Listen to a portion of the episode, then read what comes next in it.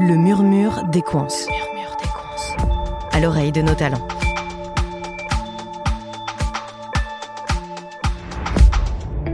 À quoi ressemble le quotidien d'un conducteur de travaux? Cette semaine, nous retrouvons Gilles sur le chantier du Centre chirurgical et interventionnel du CHU de Rennes, où il réalise les travaux de chauffage, ventilation et climatisation. Un projet de très grande ampleur. Ça fait partie des plus gros projets au niveau hospitalier en France. Aujourd'hui, cet hôpital, c'est de meilleurs euh, outils de travail pour tous les chirurgiens, de meilleures conditions pour le personnel soignant, plus de soins ambulatoires et vraiment un plateau technique où toutes les salles d'opération seront regroupées sur le même site. Le métier de conducteur de travaux nécessite un sens aigu de l'organisation et une forte capacité d'adaptation. Suis un petit peu le chef d'orchestre de la production sur le site, c'est-à-dire euh, gérer les plannings, euh, suivre les avancements de nos sous-traitants et la qualité de leurs travaux, et surtout euh, maîtriser la qualité des ouvrages que l'on réalise. Ce qui est important, c'est d'arriver à prendre le plus de recul possible, et surtout arriver à protéger de la pression les collaborateurs qui sont derrière. Et après, ben, c'est l'ambiance que l'on va créer sur le chantier, cette dynamique entre les équipes, chacun dans un rôle différent. On a tous un rôle indispensable, et c'est important de, rendre hommage à, pour moi à toutes ces personnes-là. Parce que sans eux, euh, on n'est pas grand-chose. Avec 43 salles d'intervention chirurgicale et 209 chambres d'hospitalisation, le chantier de l'hôpital de Rennes est un projet XXL qui n'est pas sans contrainte. Par exemple, comment gérer les flux de matériel sans amener de la poussière partout dans l'établissement de santé?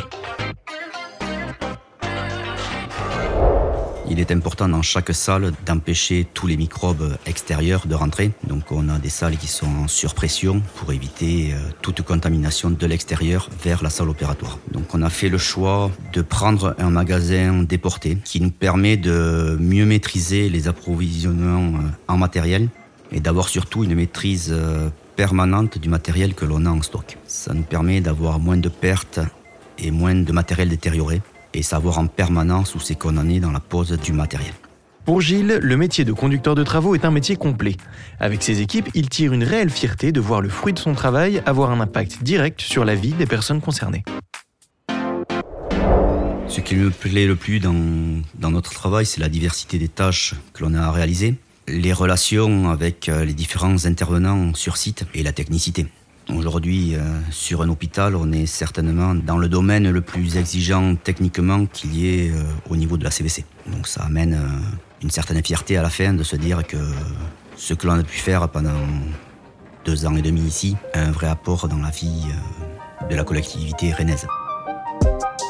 Un projet qui fait sens dans la vie des citoyens et qui fait aussi sens dans le parcours de Gilles. L'avantage que je peux avoir, c'est que avant de diriger du monde, je suis passé par le côté entreprise, j'ai grandi dans ce milieu-là, mon père ayant une entreprise. Euh, j'ai commencé à travailler avec, j'ai géré l'entreprise euh, également, et puis j'ai fait le choix à 30 ans de partir vers d'autres horizons. Et à force de travail, on en arrive à gérer euh, ce qui se fait de plus important comme projet au niveau français. Donc c'est, oui, c'est une vraie satisfaction.